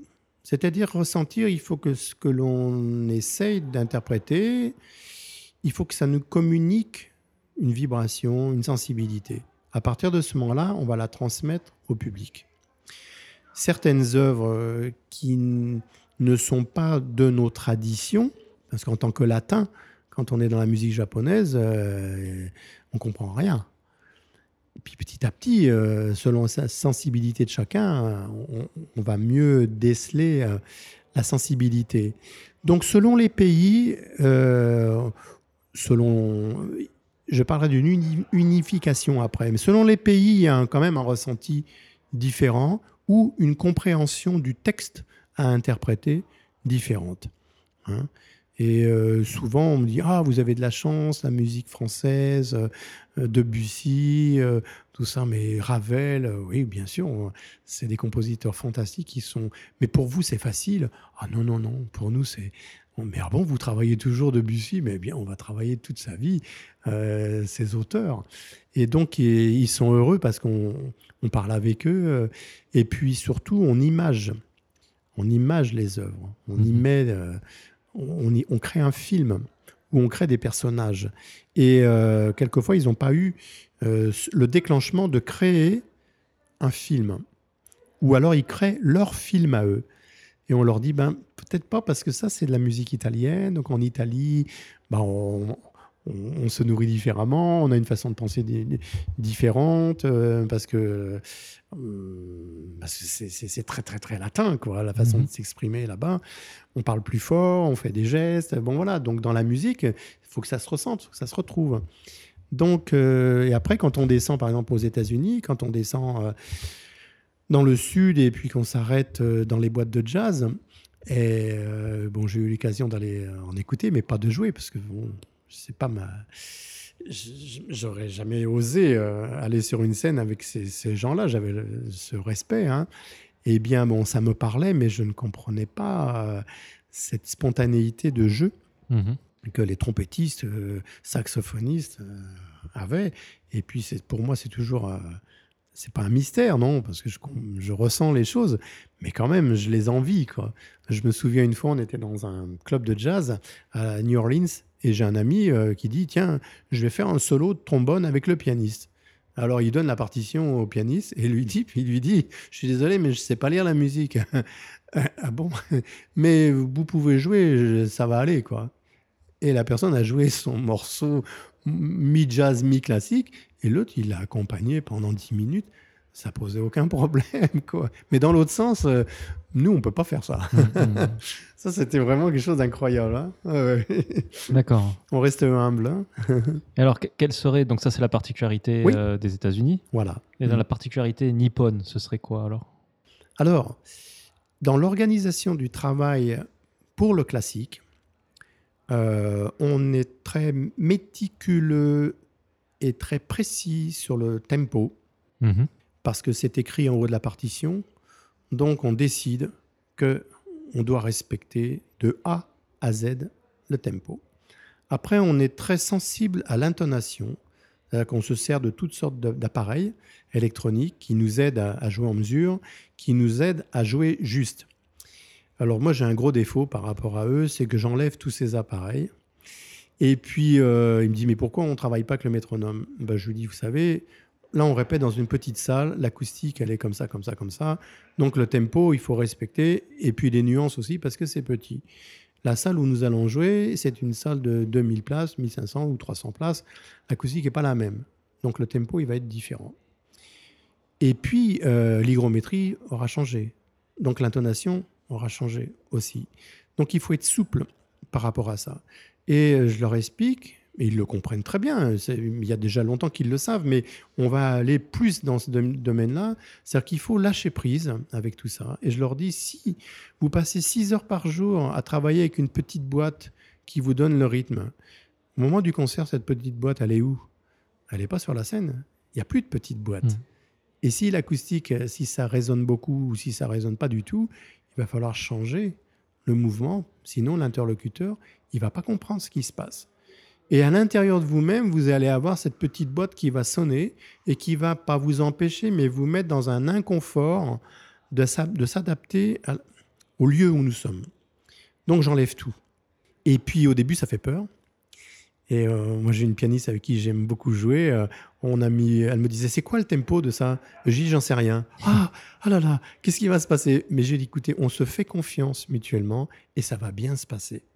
Et euh, moi, je la vois un peu moins souvent maintenant, parce que bon, on a chacun ses activités dans des villes différentes, mais on a presque plus besoin de répéter, parce qu'on se fait confiance. Mhm. Et ça, voilà. Mais c'est vrai que dans le domaine classique, on a ces petits objets de, qui, c'est pas qui nous rassurent, mais je sais pas, ils ont besoin de ça. Bon, mais dans, en France aussi, hein, on travaille au métronome, Ouais. bien sûr, c'est important. Mais le métronome, on doit l'avoir en soi, il faut être très souple. Donc c'est cette souplesse que j'essaye de partager euh, avec eux hein, pour se libérer. Après, dans le domaine de la tradition euh, musicale, pas du NK, mais vraiment de la musique euh, traditionnelle, hein, euh, avec leurs instruments. D'abord, moi, je ne sais pas lire leurs partitions parce que c'est écrit en kanji. Bon, même si je découvre les kanji, j'en pratique, tout ça, mais dans la... les rythmes ne sont pas écrits. Donc, je vois que les notes. En plus, je les vois pas vite. Donc, je fais marcher que mes oreilles. Et là, c'est le feeling. D'accord. Et eux aussi, parce que euh, à l'époque, tous ces instruments, eh bien, ça se faisait sans partition. Le, le maître euh, ne parlait pas. Il fallait copier et puis euh, découvrir soi-même la façon de, de jouer. Hmm. Quoi. Et, et ceux avec qui je, je pratique actuellement, ils sont issus de cette école. Donc, euh, on n'apprend pas de la même façon. On apprend avec le temps. Ouais. Voilà, avec l'oreille, la sensibilité. Voilà, c'est il n'y a pas de métronome, il n'y a pas d'accord. On pense que ça joue faux. Et si je joue juste, je joue faux avec eux. Mais si je joue faux avec eux, on joue juste ensemble. Mhm. c'est incroyable, hein? Ah ouais, c'est, magique, hein? Ouais. Alors, pour jouer juste, il faut bien s'entendre. Mais s'entendre euh, sur les deux plans, Ouais. humainement et entendre ce que l'autre fait. c'est un peu la, la magie de, de jouer ensemble. Quoi. Et du coup, la particularité française, ce serait quoi? Oui, particularité française, c'est la liberté de jeu.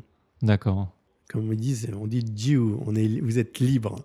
Quand je me mets à ralentir sur une phrase, elle s'est pas marquée. Non, c'est pas marqué. Mais maintenant, il, y a une émotion qui vient, il y, a, un petit quelque chose qui se passe. Alors, on, sort le crayon. Ah non, non, non, non, non, n'écrivez pas. Parce que demain, je ne sais pas, peut-être ça ne sera pas ici. Mhm. Ah bon? Ça, c'est particularité latine, on va dire. Alors, ça les effraie un peu. Maintenant, bon, on se connaît. Mais par contre, dans le NK, dans la chanson, tout est dans l'émotion. Euh, ça fluctue beaucoup. Mhm. Même si on suit euh, le. Moi, j'apprends les kanji en faisant du karaoké, hein, parce qu'au-dessus, c'est écrit en hiragana. Donc, euh, ça fluctue à l'intérieur. Dans cette éducation, c'est différent que dans le classique. D'accord. Mmh, voilà. On parlait euh, d'improvisation des États-Unis. Les, Japonais sont bons en improvisation ou c'est vu qu'ils aiment bien respecter un peu les partitions, etc. Est-ce que l'improvisation, ils arrivent à bien faire? Dans le domaine du jazz, ils sont très très forts. Ouais. Très très très très forts. Il y a une liberté euh, de recherche de son, des choses auxquelles on n'aurait même pas pensé. Et puis, euh, bah, pareil, j'aime bien donner des anecdotes. Un jour, dans un, dans un club où je jouais à Yokohama, on voit arriver une personne qu'on n'avait jamais vue. Moi, j'y jouais tous les vendredis ou mercredi, jeudi, vendredi. Bon, on voit arriver une personne comme ça, comme nous. On ne dit pas, tiens, c'est une vedette, un artiste, on ne sait pas qui c'est. Quoi. Il vient, il commande de l'eau. On dit, tiens, il va peut-être boire. Non, non, il, il, demande de l'eau. Puis il s'installe sur le tabouret, puis il écoute les musiciens comme ça. Et il repère une guitare. Alors il nous dit, tiens, il y a une guitare là-bas, je peux essayer? Bon, lui dit, ben oui, là, le set est fini. Euh, après, vous, vous, allez euh, essayer. Alors il amène son verre d'eau, il va chercher sa guitare. Il accorde la guitare il commence à jouer. Et là, on, se dit, tu le connais, tu as, déjà vu, euh, qu'est-ce qu'il est en train de nous jouer? Bah, Et là, il nous joue telle pièce, ah oui, je connais pas. Euh, mais là, qu'est-ce qu'il fait? Bah, Là, il est en train d'improviser des, trucs incroyables. Il joue quoi 3-4 minutes, euh, pour pas gêner, il n'était pas invité ni rien, mais il a envie de gratter la guitare. Quoi. Le niveau gigantesque. Et puis il repose la guitare, euh, il dit merci, il commande une bière, il s'en va, on l'a jamais revu. Mais il nous a fait une impro incroyable et après ça a mis un climat dans la soirée, on s'est dit oh là là là, il faut qu'on fasse attention, il y a des gens qui viennent ici, et d'où ils sortent Donc en impro, ouais, incroyable. Et puis dans, le, dans leur musique traditionnelle aussi. Hein. D'accord. Ouais, la semaine, il y a 15 jours, j'ai joué avec un, un jeune garçon. Euh, il m'a fait des thèmes euh, très anciens, hein, qui ont 200, 300 ans. Mhm. Des très, très mélodies de, l'époque Edo. Hein. D'ailleurs, il a un instrument de cette époque-là. Et puis après, il nous a fait des improvisations. Sur, euh, c'était euh, vraiment. il était complètement parti. Hein. Ouais, ça, c'est, ils sont très, très forts. Dans le classique, on est quand même moins amené hein, à faire des improvisations. Tout mhm. est écrit. Tout est écrit. Donc, je pense que c'est le fait de toujours lire la musique ou l'entendre, et l'entendre et la lire, mais au bout de pas mal d'années d'orchestre, on commence à la lire et l'entendre après. Mhm. Euh, l'organisme, il fonctionne un peu différemment. Ça, ça, dépend des moments. Donc on n'est pas amené à faire de l'improvisation. Mais je pense que tout musicien devrait un jour ou l'autre commencer à s'amuser un peu euh, mhm. à la maison. Ouais. Puis on, voilà, euh, sans s'enregistrer ni rien, ou laisser une petite trace, s'amuser. Donc le japonais, oui, ça, le jazz est très fort. Bah, Yokohama, forcément. Hein. C'est là où il y a eu la naissance. Hein. Donc c'est fantastique. Hein. J'ai passé des bonnes soirées. J'aime beaucoup. Et dans le blues et le rock, and roll aussi, j'écoute beaucoup les Japonais. J'ai un ami qui habite Kyoto. Euh, c'est très, très, très haut de niveau. Vraiment. inconnu chez nous, mais euh, c'est fantastique. Je passe toujours des soirées, on me dit, quand je ressors, je dis tiens, peut-être que j'aurais dû faire ça comme style. Il n'est jamais trop tard. Mais pourquoi pas Alors on va, on va faire la pause musicale. Mhm. Et donc je vais te poser une question que je pose euh, à chaque fois. Mhm. Est-ce que tu pourrais nous donner euh, une chanson qui pour toi représente le Japon? Bien sûr, bien sûr. Une chanson qui s'appelle Tohoku et Ikitai. Tohoku, c'est la région du nord du Japon, région où à l'époque de cette chanson, il n'y avait vraiment rien. C'est un- une contrée euh, très éloignée. Il fait très froid. hein. Tout de suite après, on va traverser le, golfe. On va se retrouver en Hokkaido. Et euh, Ikitai, ça voudrait, j'ai- j'aimerais aller là-bas. Je voudrais aller là-bas. Je ne connais ni les villes, ni la mer, mais je voudrais aller là-bas. Et cette chanson, c'est la première chanson que j'ai apprise en, japonais et que, je chante euh, pendant certains spectacles.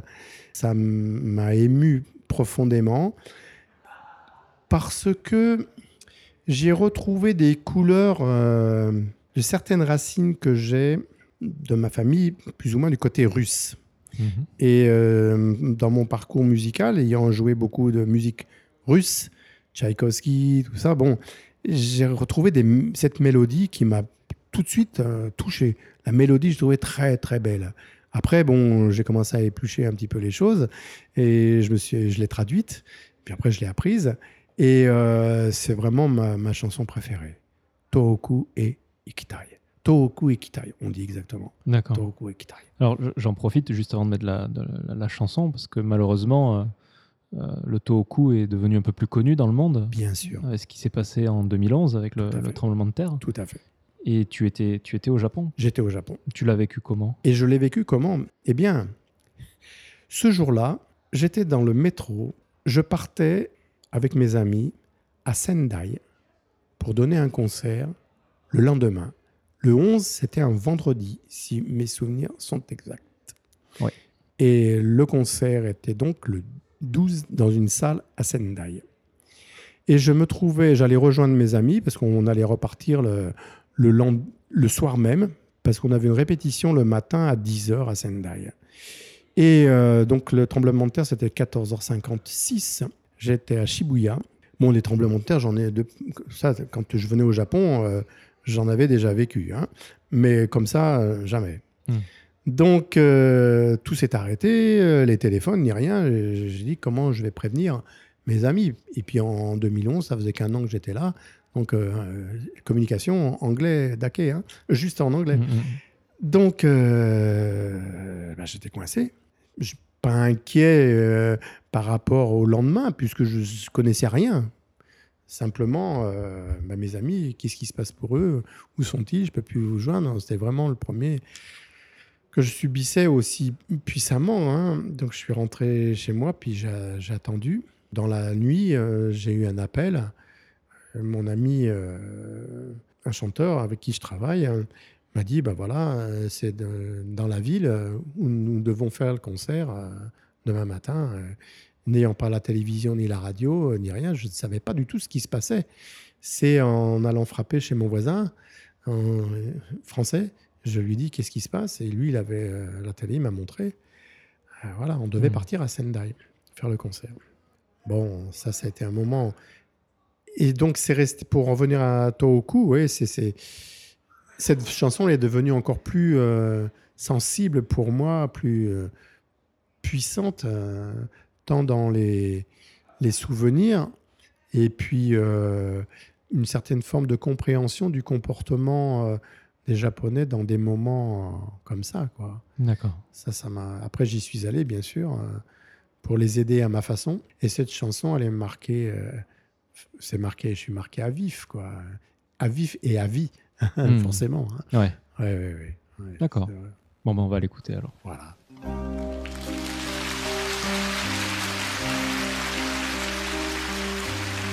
知らない街を歩いてみたいどこか遠くへ行きたい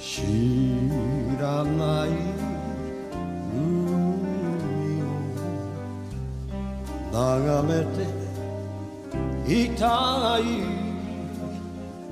どこか遠くへ。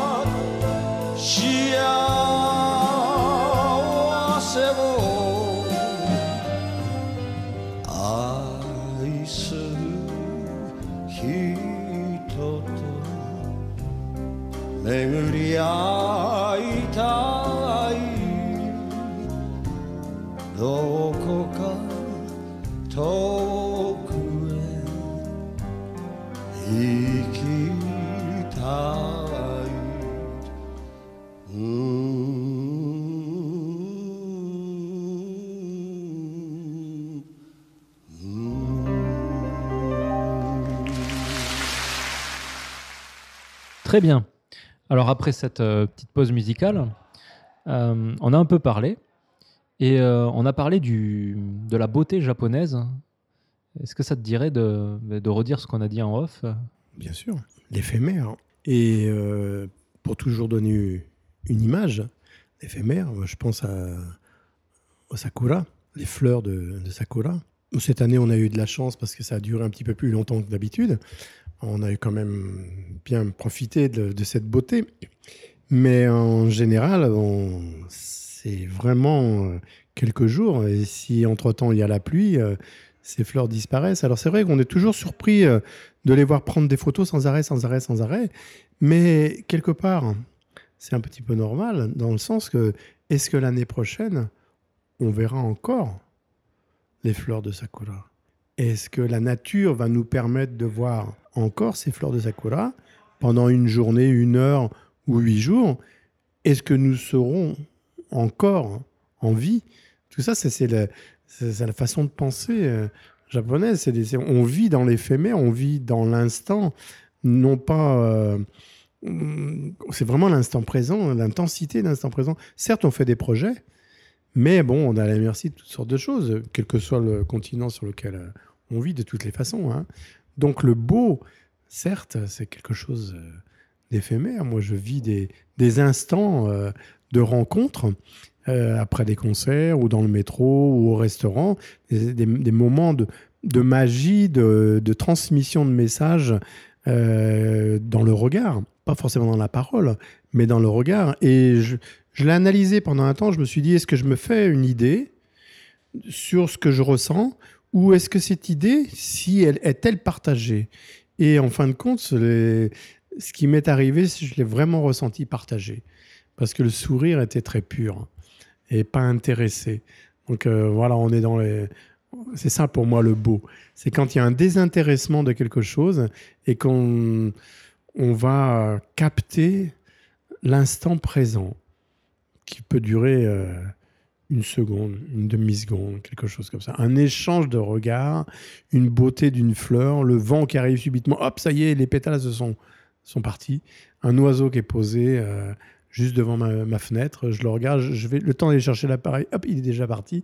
Donc je me dis, la prochaine fois, je prends pas la photo, je reste plus longtemps avec lui. Voilà, voilà pour moi, c'est ça la signification du beau, c'est quelque chose de très, très court, instantané, qui ne se prévoit pas. Il faut pas l'anticiper, il faut le laisser venir. Et plus on le cherche, moins il vient. Parce que si on cherche, on n'a pas le temps d'observer qu'il est là. Parce qu'on cherche. Et si on ne fait rien, en fin de compte, on a le temps d'observer qu'il est là une demi-seconde. J'aime beaucoup vivre comme ça. Ça fait peur des fois, parce que ça ne dure pas longtemps. je ne sais pas si j'ai répondu un peu, mais Oui. voilà, voilà un peu cette image que j'ai du, du beau, hein, sans vouloir rentrer dans des, une certaine forme de philosophie, parce que ça prendrait trop de temps, donc on n'est plus dans le vrai beau. Ouais, ouais, ouais. On, on avait eu cette discussion parce qu'on on a écouté vite fait la, la chanson. Et c'est Mhm. vrai qu'il y a une sorte, euh, qui pour moi est la, la conséquence directe de- de- du fait d'être éphémère, euh, une sorte de mélancolie qui émanait de, de la chanson. Tout à fait, tout à fait. C'est mélancolique. Euh, c'est pas triste. Il faut vraiment faire les nuances entre quelque chose de triste et quelque chose de mélancolique. On vit pas avec des regrets non plus, parce qu'on ne doit pas avoir de regrets. Ce qu'on a fait, c'est fait, on ne peut pas retoucher. Par contre, euh, il faut être attentif sur l'état du présent, l'état du quotidien, pour pouvoir attirer euh, bon, quelqu'un qu'on l'on croise, si on lui fait un sourire, moi, quelquefois j'ai des, bon, des, petites, baisses, je dis oh là là, là, quand même, on est, je suis loin de ma famille, hein, c'est dur, il faut y aller, quoi. Bon, et puis euh, moi je me plains pas, hein, la vie c'est dur quand même, bon. Et euh, à côté de chez moi, il y a un hôpital, et quand je suis dans des moments comme ça où je dis ah quand même, j'aimerais voir mes enfants, oui c'est vrai, certes, j'ai un petit petite baisse, quoi, on va dire. Pas de morale, mais bon, c'est normal, c'est humain. Eh bien, je sais, au moment où je sors, il y a une personne qui arrive sur un petit fauteuil roulant avec euh, un sourire incroyable, une beauté de regard incroyable. Alors je lui souris, je lui dis bonjour, il me fait un petit euh, signe comme ça, et puis après je me dis qu'est-ce que tu as à te plaindre? Qu'est-ce que regarde, il, est peu importe. Qu'est-ce qui lui est arrivé, accident, naissance, mais il m'a fait un sourire. Pourquoi je lui ferais la gueule? Pourquoi je lui montrerais ma gueule? Je lui fais pas la gueule à lui. Pourquoi je lui montrerais mon visage un peu défait parce que je sais pas. Alors non, au contraire. Et lui, il me remonte le moral euh, dans, dans l'éphémère, en une demi-seconde. hein. D'accord. Alors j'avais une question qui, euh, qui me trotte depuis tout à l'heure, euh, peut-être un peu complexe, mais euh, donc pour revenir à la musique, la différence entre une musique typiquement, euh, je dirais française et typiquement japonaise, c'est- quoi la différence Peut-être en termes de rythme, en termes de, couleur, je sais pas. Que- quelles seraient les, les principales différences entre euh, Alors, c'est très intéressant. Ça me passionne cette question. Euh, J'ai eu une conversation avec quelqu'un qui me dit Je trouve que la musique japonaise est décalée. Alors je vais dire Bon, la musique japonaise est décalée. Décalée par rapport à quoi? Bien, euh, par exemple, dans la musique française, euh, le rythme est à quatre temps, la percussion, elle marche comme ça, euh, le temps fort, le temps faible, c'est comme ça, comme ça, comme ça. Et puis, euh, dans la musique japonaise, quand je l'écoute, euh, euh, j'arrive pas à caler les temps. Alors, euh, je trouve qu'elle est décalée, cette musique. Alors, j'ai pas été très gentil avec lui. Bon, on en a rigolé après. Je lui dis, mais il me semble que c'est peut-être toi qui es décalé par rapport à, la musique. Certes, elle est décalée. Elle est décalée. Bon, euh, on ne fonctionne pas sur les mêmes modes au niveau de la mélodie. Il y a plusieurs styles de mode. Et puis, on, bon, le classique mode pentatonique, bon, ça c'est vraiment on- basique, quoi. Mais les couleurs sont pas les mêmes. Et puis, euh, si on parle de couleurs, bah, même nos instruments européens, quand on arrive ici, ils sonnent pas de la même façon. De toutes les façons, parce qu'il n'y a pas la même hygrométrie. Et puis, nous aussi, on ne les approche pas de la même façon. Donc, pour en revenir à la musique, certes, euh, l'écriture n'est pas la même. Euh, nous, on a les notes de Ré, Mi, Fa, Sol, La, Si, Do écrites sur une portée. Avec leurs instruments, c'est ben, bourré de kanji ou de katakana, hein, le style d'écriture japonaise. On ne voit pas les rythmes, on décode simplement les hauteurs de notes. Et puis, euh, moi, je suis complètement incapable de lire une, partition de, musique euh, tr- traditionnelle. Je suis obligé, bon, en général, on me fait une, une, cassette et puis je recopie la hauteur des notes, je mets le rythme, je me l'écris à ma façon. Donc voilà, il y a déjà dans l'écriture, dans le son et dans le rythme, c'est dû à. Et rythmiquement parlant, il y a des, il y a des endroits, j'arrive pas à placer euh, parce que je n'ai pas la même vibration intérieure. D'accord. Mm. Ok, c'est intéressant. Bon, après, on pourrait parler des heures sur ce sujet-là. fait, mais... tout à fait, bien sûr. Oui, oui. Mais il faut pas être trop technique. Hmm. Euh, parce qu'il ne faut pas être trop analytique non plus. Si on est trop analytique, on va pas ressentir. Il faut laisser les choses vibrer. Puis après, euh, ça fait son chemin. hein. Ouais. Hmm. Alors, euh, cette question est plus personnelle, c'est-à-dire entre le- la première fois où tu es, allé au Japon en 85 et maintenant, j'imagine que ta vision du Japon a évolué de par tes expériences, de par euh, ce qui t'est arrivé au final. Est-ce que tu pourrais en parler un peu? Ou est-ce que ça n'a pas du tout changé Tu gardes la même image euh, du Japon? Ah, pour moi, ça a beaucoup changé.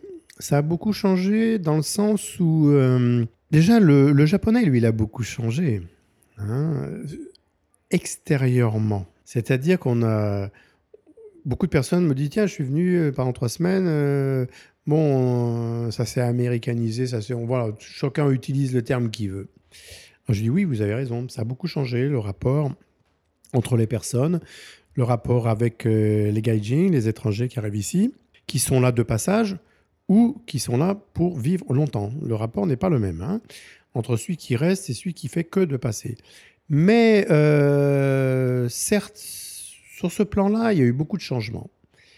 À l'intérieur, depuis huit ans, souvent on m'a dit, ça y est, tu commences à, rentrer un peu dans une certaine fibre de compréhension.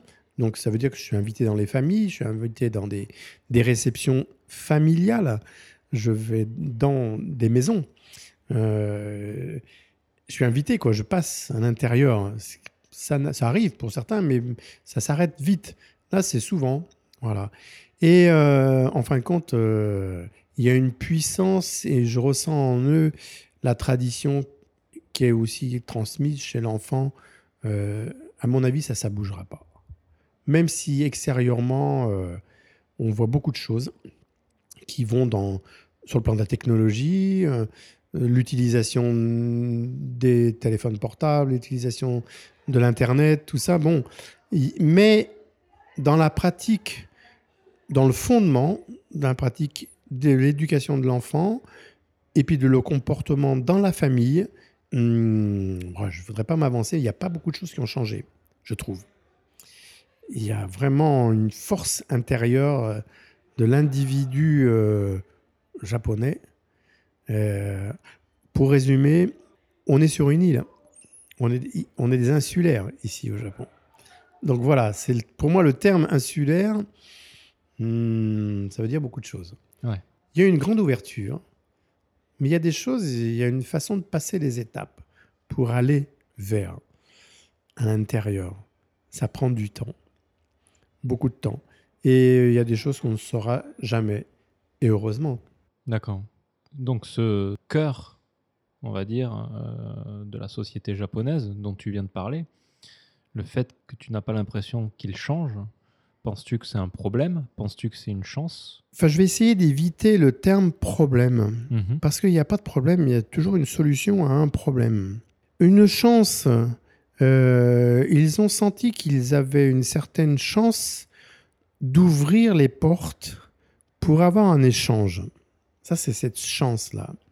Mais intérieurement, ils savent, enfin c'est ce que je ressens encore une fois dans ma profession, hein, il, il y a quelque chose qui nous échappe.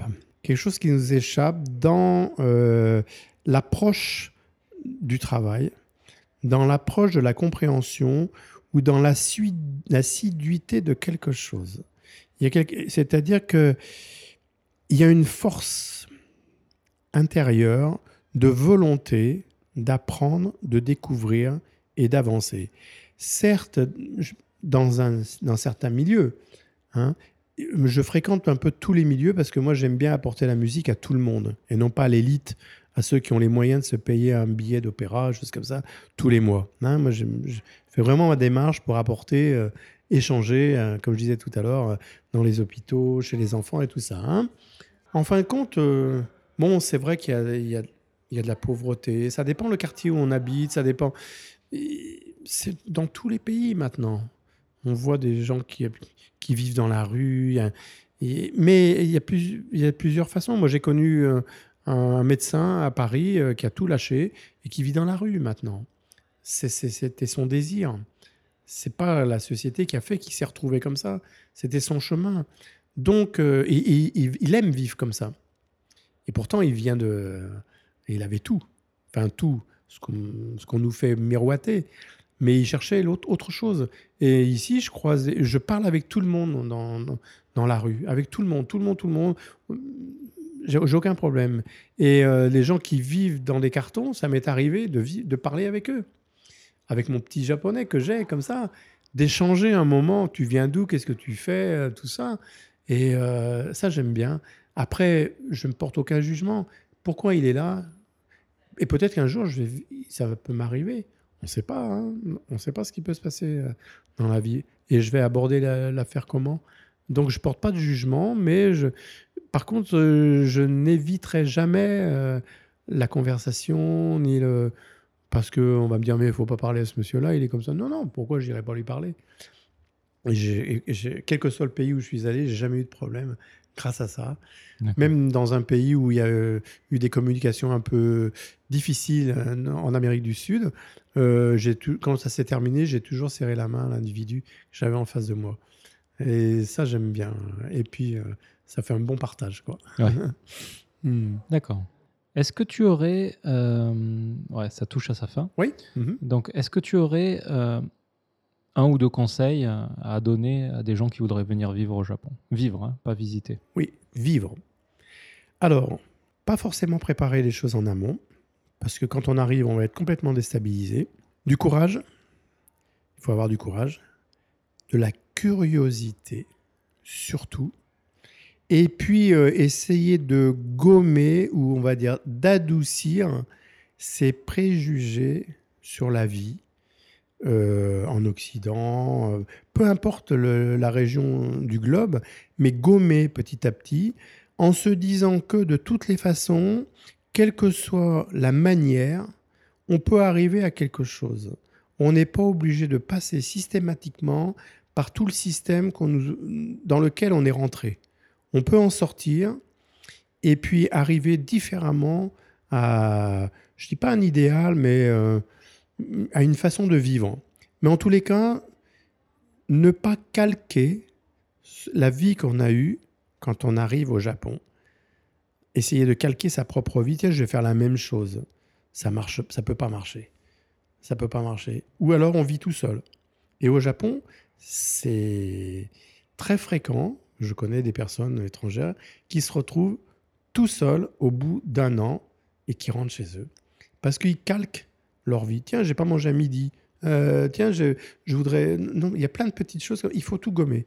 Il faut tout gommer. Et puis, être- je dis pas qu'il faut être une éponge et puis tout gober. Euh, comme ça, ah bah, c'est- nouveau, c'est bien. Non, non, non, non. Il faut assouplir les choses. Puis dire voilà, je suis dans un pays. euh, moi, j'ai une citation. Un ami m'a dit Tu vas aller sur Mars, tu vas au Japon. Alors, je lui dis Tu vas aller sur la Lune, tu viens en France. Moi, je lui ai répondu comme ça. Mais avec le temps, je me dis Tiens, comme image, c'était assez rigolo. Mais euh, c'est c'est un peu déstabilisant. Il faut pas avoir peur d'être déstabilisé et ne pas garder ses, ses façons de vivre. Il y a mille façons pour arriver à, à ce qu'on cherche. Quoi. Et Mhm. puis, il y a mille façons d'avoir un bonheur. hein. Et puis, quelquefois, si on n'a pas mangé pendant plusieurs... euh, c'est pas très grave. Ouais. Hein. Voilà, il faut, faut être souple hein, quand même. Alors, donc, mettre dans le bagage de la souplesse et puis des gommes pour euh, gommer petit à petit euh, c'est, euh, son, son éducation. Mais il faut pas la perdre non plus. Il faut pas perdre son identité. Il faut la garder parce que euh, c'est un bon échange. Euh, Ils sont contents euh, d'avoir quelqu'un qui a une une identité différente et qui ne se fait pas, comme on dit, tatamiser. Mm. C'est-à-dire, hein, moi, j'essaie de rester euh, avec mes origines qui sont toutes mélangées, mais j'essaie de rester comme je suis. C'est pas facile, mais euh, et puis être à l'écoute, observer leur fonctionnement, être à l'écoute. Voilà, ce sont mes conseils, euh, mais surtout du courage. hein. D'accord. Très bien, merci. Voilà, voilà. Mais merci à toi, hein. c'est un grand plaisir. hein. Alors Stan, euh, où est-ce qu'on peut te retrouver euh, pour les gens qui voudraient écouter ce que tu fais ou euh, tes œuvres ou, ou autres? Oui, tout à fait. Bah, écoutez, c'est, c'est- écoute, c'est très simple. Nous sommes sur un plus qu'un projet, puisque nous, nous travaillons actuellement sur la sortie d'un, disque, d'un, d'un CD, euh, très ciblé justement sur toute cette conversation, hein, de l'éphémère, de, la euh, mélodie japonaise. Donc, euh, ce CD va sortir septembre, fin septembre. Donc, le lien en accord avec le partenariat de la maison de production vous sera communiqué et vous tout- on sera content de d'avoir euh, des likes, like, like euh, sur ce sur ce lien euh, qui ne sera pas forcément un, un Facebook, mais quelque chose de beaucoup plus plus précis qui résumera un petit peu euh, en mélodie euh, cette interview que j'ai partagée avec toi et qui m'a fait grand plaisir. Très bien, merci. Je mettrai donc le, le lien euh, dans la description, dans, dans- dans le post du, euh, de la page web de- du podcast, et vous pourrez me demander sur Twitter si jamais vous, vous voulez le lien. Voilà, très bien, merci. Alors avant de se quitter, j'ai une dernière petite question. Si tu avais une œuvre japonaise, quoi que ce soit, un film, une musique, euh, un livre que tu voudrais recommander aux gens, qu'est-ce que ce serait? Oui, alors je vais rester dans... euh, pour pas trop se disperser, parce que film bien sûr, livre bien sûr, mais on va rester dans le domaine musical. Je vais conseiller une artiste que j'ai eu la chance d'entendre en direct il y a quelques années, qui s'appelle Ishikawa Sayuri-san. Elle chante une mélodie que j'interprète au basson, que j'aime beaucoup, qui me fait énormément vibrer, et euh, qui s'appelle Kazeno Bonkoi Uta. Kazeno Bonkoi Uta. Ça, c'est vraiment une mélodie fantastique. Les paroles aussi sont très puissantes. C'est la vie. D'accord. Merci beaucoup pour ce soir. Un grand plaisir. Et puis, euh, je te dis euh, à une prochaine fois. À une prochaine fois. Merci, au Au revoir revoir. Mathieu. Au revoir.